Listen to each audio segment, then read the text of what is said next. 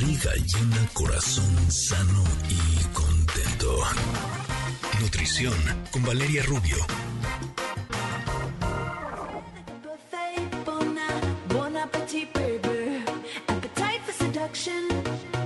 Fresh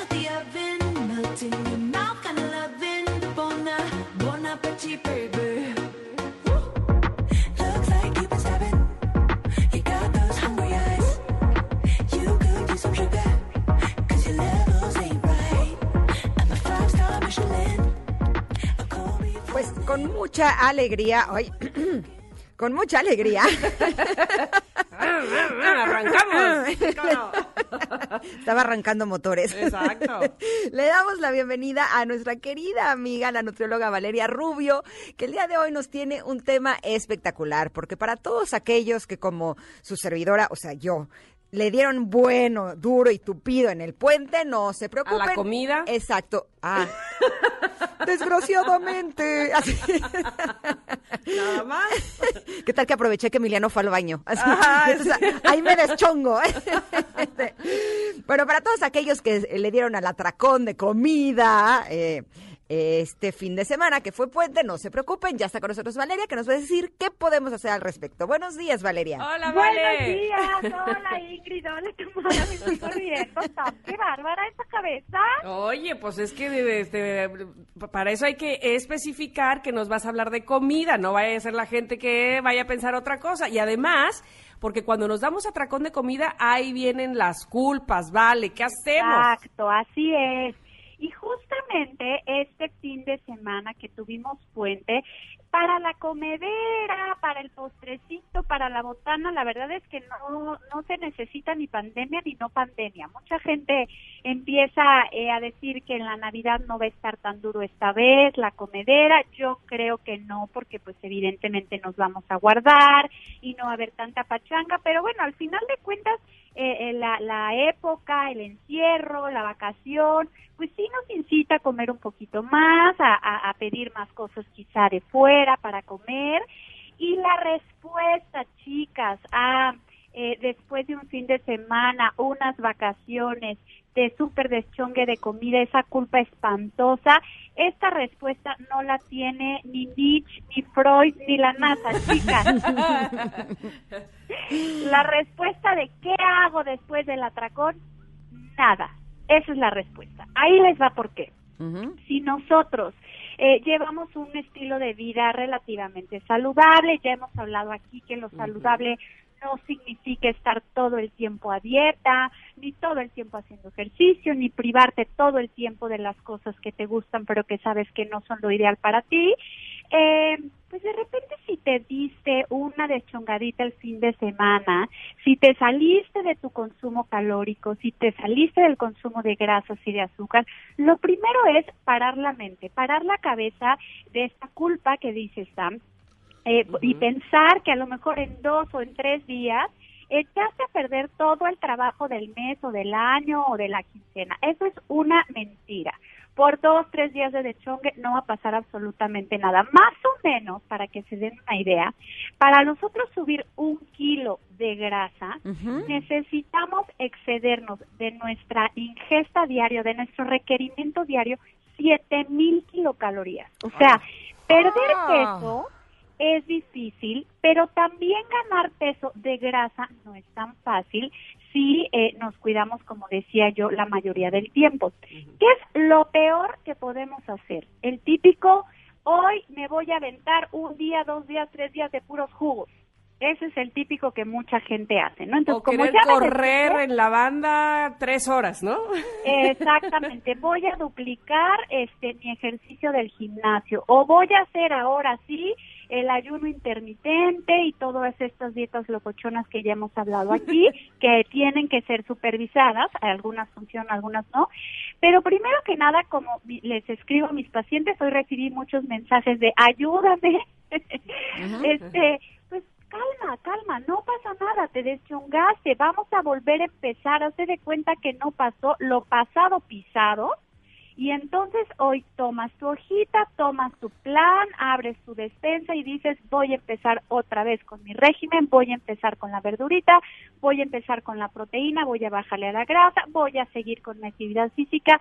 Y en dos, tres días ya te repusiste solita de la comedera. Oye, dime una cosa, porque yo cuando era un poquito más joven siempre estaba a dieta y había días en donde pues sí me daba unos atracones que te encargo y cuando mi mamá me veía haciendo abdominales en la sala de mi casa decía que te comiste, ¿no? yo sí creía que, que hacer eso. Después pasé por una temporada en la que cuando me daba estos atracones, eh, lo que hacía es que las siguientes semanas eh, reducía la ingesta en la cena, por ejemplo, eh, donde comía menos o comía menos calorías o, o quitaba los carbohidratos o cenaba solo fruta. ¿Esto podría ayudar o no es necesario?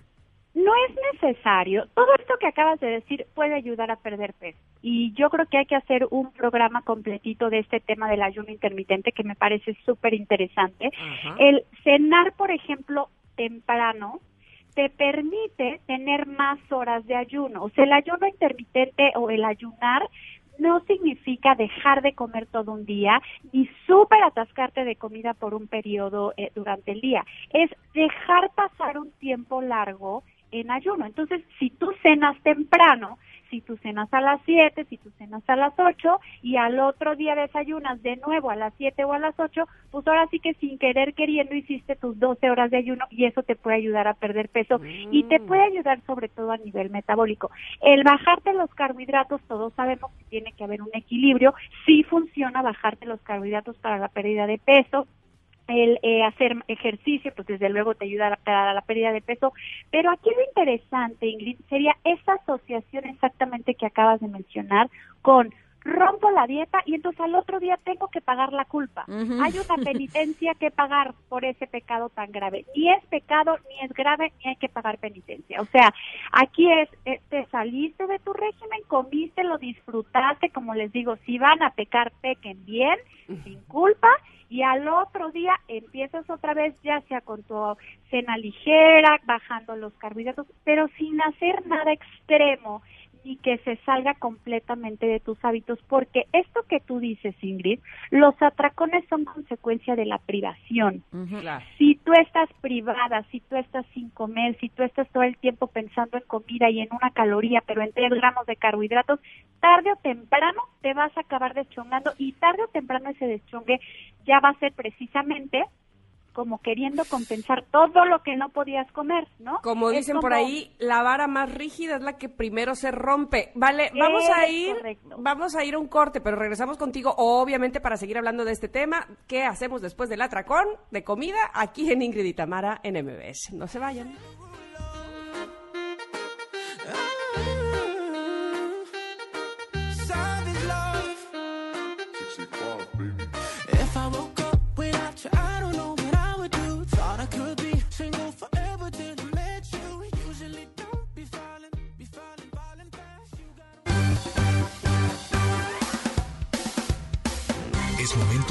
Pausa.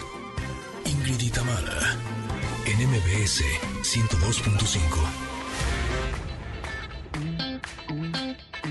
Ingrid y en MBS 102.5. Continuamos.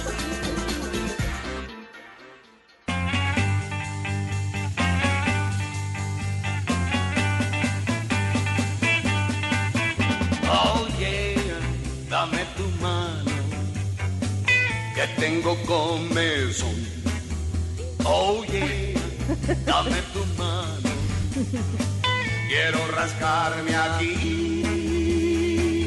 Quiero rascarme Con esta versión justo es de Tintán. Pero bueno, yo Pero no además quiero- esta es la canción no romántica de Janine. De Janine. Quiero rascarme aquí. Bueno, igual y lo puedes tomar romántico también, depende. ¿Te parece? pues depende de dónde es el aquí. Oigan, tenemos a nuestra nutrióloga de confianza y de cariño y de cabecera, Valeria Rubio, que nos está platicando básicamente qué hacer después de un fin de semana o de días de atracón. Uno, no echarse culpas, ya dijo ella. Dos, no hacer básicamente nada más que regresar a nuestros hábitos alimenticios. Vale, yo te, te preguntaría también qué onda con el agua. ¿Volvemos a tomar mucha agua? ¿Tenemos que tomar más agua de lo que habíamos tomado? ¿Qué onda? ¿El agua nos ayuda? El agua nos ayuda a mantener una buena hidratación, eso es importante, tan porque normalmente cuando nos deschongamos, nos deschongamos en comidas altas en sodio, en conservadores, ¿no? Y en azúcares, ¿no? El postrecito, el chocolatito. Entonces, O estas alcohol dos también, ¿no? cosas, el alcohol, sí, el alcohol, nada más que el alcohol deshidrata, ¿no? Ves que en el alcohol vamos más eh, a hacer pipí.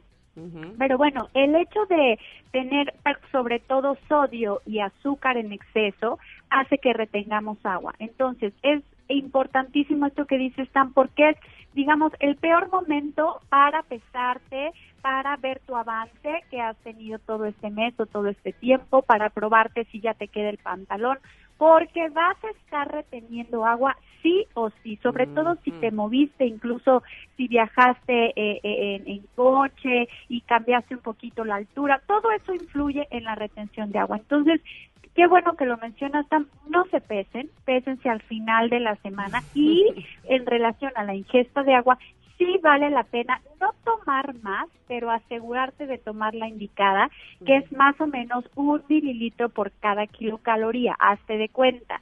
Si tú sabes que más o menos requieres un 1700 calorías al día, debes de tomar eh, un litro 700 a- eh, mililitros al día. Si no tienes este requerimiento, si no te lo sabes, más o menos todos los adultos, las mujeres, en la etapa que tenemos, que somos unas jovenzazas, ujú.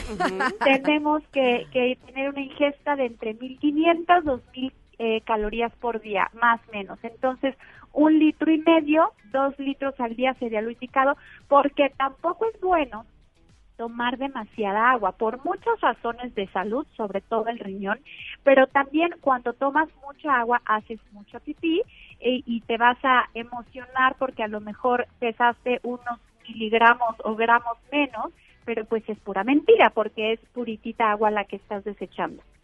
Ahora, en alguna época en la que sí me daba atracones, ahora ya nada más soy golosa a veces, eh, un instructor de un gimnasio, una vez que le conté que me había atascado un día antes, me dijo que eh, si yo hacía ejercicio de cardiovascular 12 horas, o sea, en el lapso de 12 horas después de habérmelo comido, que entonces ahí las calorías no se absorbían. Entonces, por ejemplo, si estamos acostumbrados a hacer ejercicio en la tarde y nos dimos un atracón un día antes, ¿valdría la pena que hagamos ejercicio en la mañana para quemarlas o eso es puro choro? Puede ser, puede ser, no lo había analizado desde esa perspectiva. Puede ser que tú, la, la ingesta que acabas de tener, vamos a suponer que anoche nos deschongamos, ¿no? Con tacos Ajá. al pastor, alcohol, chocolate, pastel. Ujú. Si esa, si esa glucosa o esas calorías que todavía no se están terminando de absorber. Quizá si yo las utilizo en la mañana, puede ser que me afecte un poquito menos. Habría que checarlo a nivel científico. Todo esto lo estoy pensando en mi cabecita, eh, cómo se comporta el metabolismo. Ujú. Pero mm, sobre todo, Ingrid, lo que me interesa mucho, más que, eh, eh, digamos, como este tipo de prácticas que pudieran funcionar o pudieran no, es tener, eh, lo hemos platicado aquí, como una buena relación emocional con la comida. O sea, no está bien que te deschongues y al otro día hagas... Nos peleemos una- con, con nosotras. Exacto, exacto. Que al otro día hagas algo por querer compensar las 500, mil calorías que te aventaste, porque un estilo de vida saludable, insisto, no es estar todo el tiempo a dieta ni cuidándote. Un estilo de vida saludable incluye una deschongada el fin de semana. Ahora, si hablamos de atracón, ahí hay un punto importante porque tiene una implicación mucho más psicológica, en De donde si en efecto te estás castigando por algo, como Claro. ¿no? Como, como cuando te portabas mal y tenías un castigo. Aquí lo que más me interesa es que la gente sepa que deschongarse eventualmente no está mal. Entonces no hay que hacer nada después para, para compensar ni para castigarte, eh, simplemente seguir con tu vida y como siempre lo digo, la pérdida de peso es una carrera de resistencia, no es de velocidad. Entonces quizá no vas a bajar a lo mejor los tres kilos en el mes, vas a bajar dos y medio, dos seiscientos, pero tuviste una relación mucho más light con la comida que te va a permitir seguirla por mucho más tiempo. Entonces ya no vas a estar sub y baje, sub y baje, luego los jugos, luego más ejercicio, luego más agua, luego otra vez me super cuido, luego otra vez el atracón. El chiste es romper con este círculo vicioso.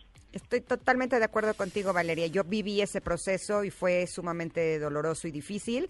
Y ahora lo que hago es que siempre me cuido, ya es una forma de vida y ya no tengo que pasar por esos esos lapsos en los que me, me comía, bueno, en mi cumpleaños mi pastel entero. Qué bárbara. Dios. Sí. Claro. No, yo ahí lo que te critico es lo envidiosa.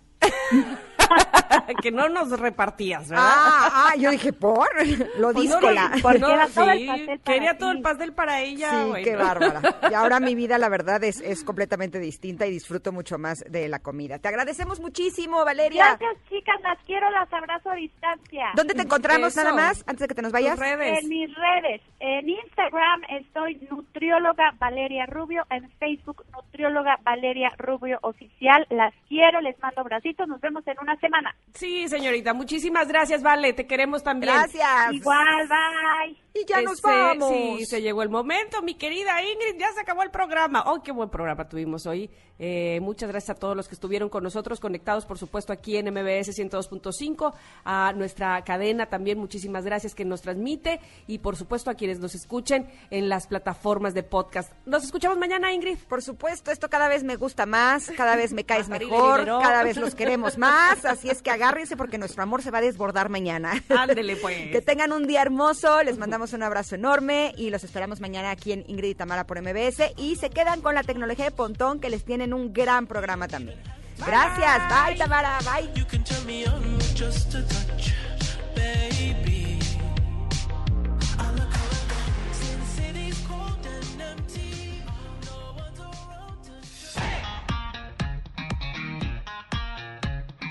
Ingrid y Tamara te esperan en la siguiente emisión, MBS 102.5.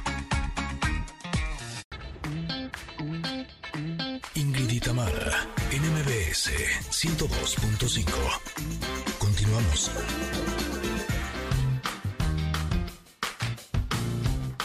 Barriga llena, corazón sano y contento. Nutrición con Valeria Rubio.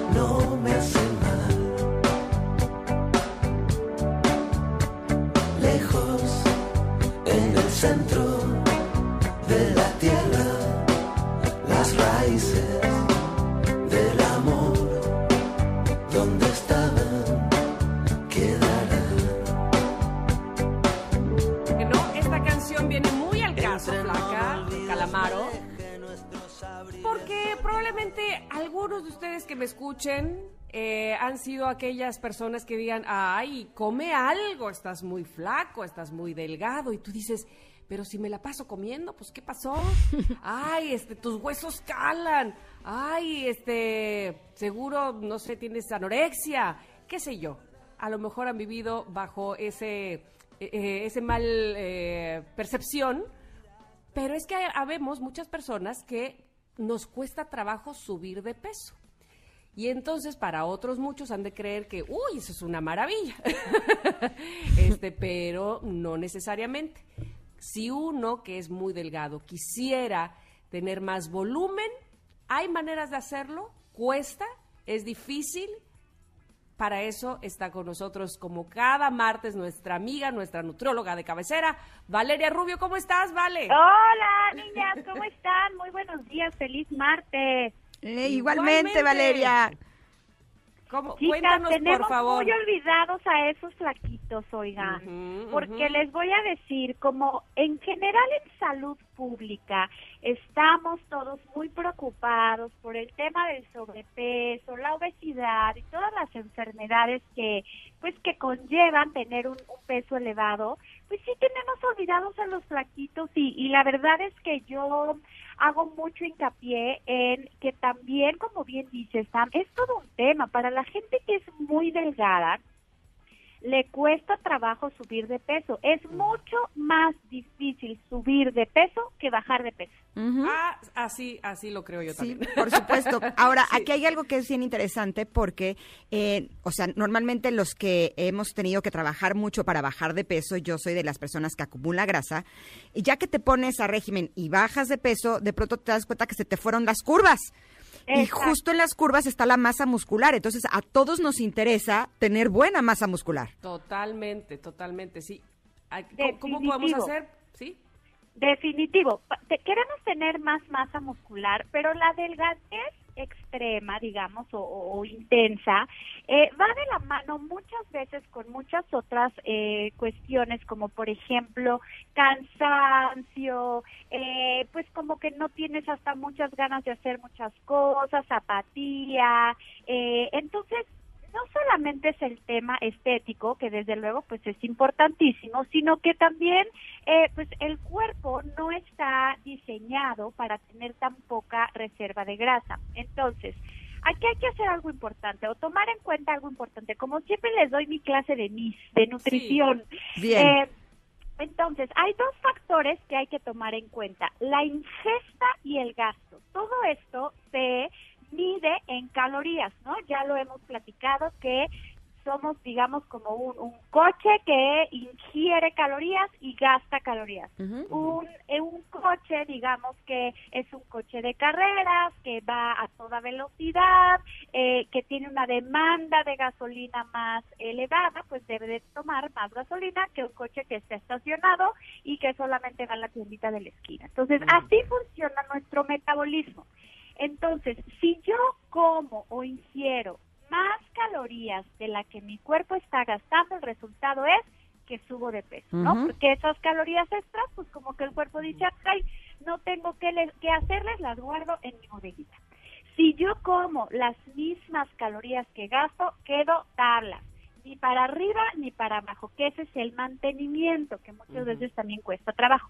Entonces, si yo lo que quiero es subir peso, tengo que, que comer más calorías y gastar menos. Esto no quiere decir que me tengo que empujar una caja de donas y echarme a ver la tele. ese es un punto importantísimo, porque cuando tú mencionas es que no puedo subir de peso, te dicen, ay, pues come más chicharrones, más donas, más... pa-". O sea, pues, a ver, eh, eh, quiero subir de peso, pero no quiero morirme pasado mañana de un síncope ahí de azúcar, ¿no?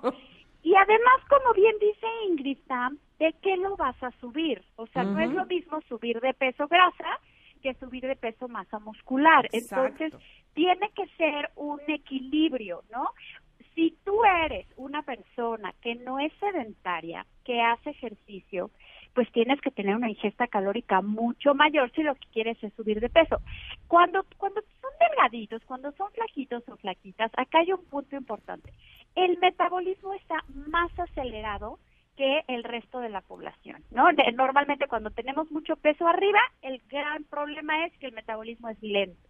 Entonces, cuando estás muy flaquito, flaquita, el metabolismo es muy acelerado y puede ser acelerado por varias cuestiones, incluso patológicas.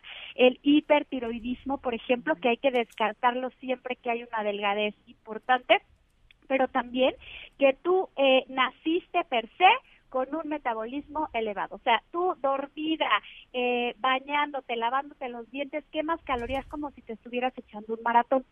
Entonces, hay que vigilar o hay que tomar en cuenta que si tu, tu gasto energético es alto, más aparte haces ejercicio, más aparte eres inquietísimo o inquietísimo y estás todo el día acelerado, entonces la ingesta debe ser mayor. Vamos a ver cómo tiene que ser esa ingesta, porque tampoco, como decimos, son 17 tacos al pastor. Es que justo Tiene ese es el punto. Un equilibrio. Porque, por ejemplo, Emiliano, mi hijo el mayor, es muy delgado. Tiene casi 22 años y en cantidad, híjole, yo creo que sí come como Michael Phelps. O sea, no, no, no, así de desayuno, pero sus ocho huevos, pero su bowl de fruta, pero su licuado gigantesco, pero, o sea, no, no, no, de veras, o sea, la cantidad es realmente enorme, pero la calidad de lo que come, ahí es donde sí cuidamos para que gane masa muscular y no solamente gane grasa. Ahí podría estar el truco, Valeria. Exactamente, ahí está el truco. Y bueno, un paréntesis para ya hablar de cómo se debe de,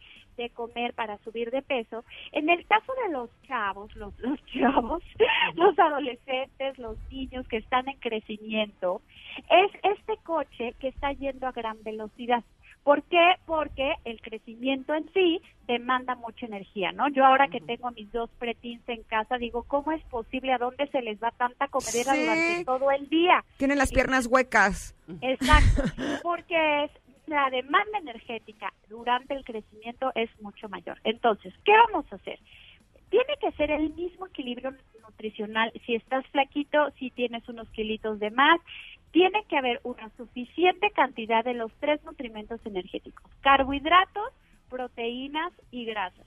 Hemos hablado ya que cuando quieres perder peso, sí hay que controlar o disminuir o vigilar más bien la cantidad de carbohidratos al día, frutas, harinas, eh, pasta, arroz, papa. Entonces, si queremos lograr lo contrario, tenemos que aumentar la ingesta de carbohidratos. ¿Por qué? Porque si yo no doy muchos carbohidratos de afuera, hay que recordar que los carbohidratos son la fuente principal de energía del cuerpo.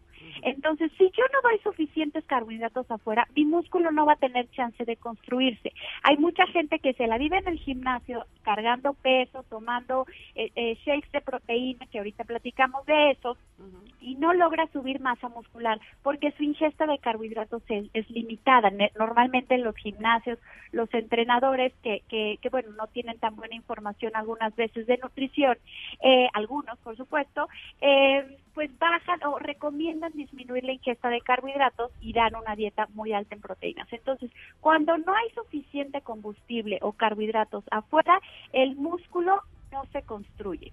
Entonces, pasta, papa, elote, eh, trigo, maíz, avena, quinoa, eso a en cantidades desde luego que cada quien necesita, pero bueno, en cantidades importantes. La proteína, ya lo hemos platicado, pues son estos aminoácidos que construyen la masa muscular. Entonces, esos dos tienen que estar presentes en cada tiempo de comida. Y la grasa, que desde luego no solamente ayuda al aumento de peso, sino aporta estas vitaminas que son importantísimas, la, la D, la E y la K, para que nuestro cuerpo oxide bien y no haya una oxi- oxidación excesiva que no nos permita el aumento de peso. Vale, ahorita que hablabas de los licuados de proteína, me gustaría que dedicáramos una sección completa a los A licuados para ver si, eh, exacto, exacto. cuáles son los que nos recomiendas, si eh, los veganos, los de proteína con leche eh, de vaca. Eh, ¿Te parece bien si tocamos Me ese tema en otra increíble. ocasión?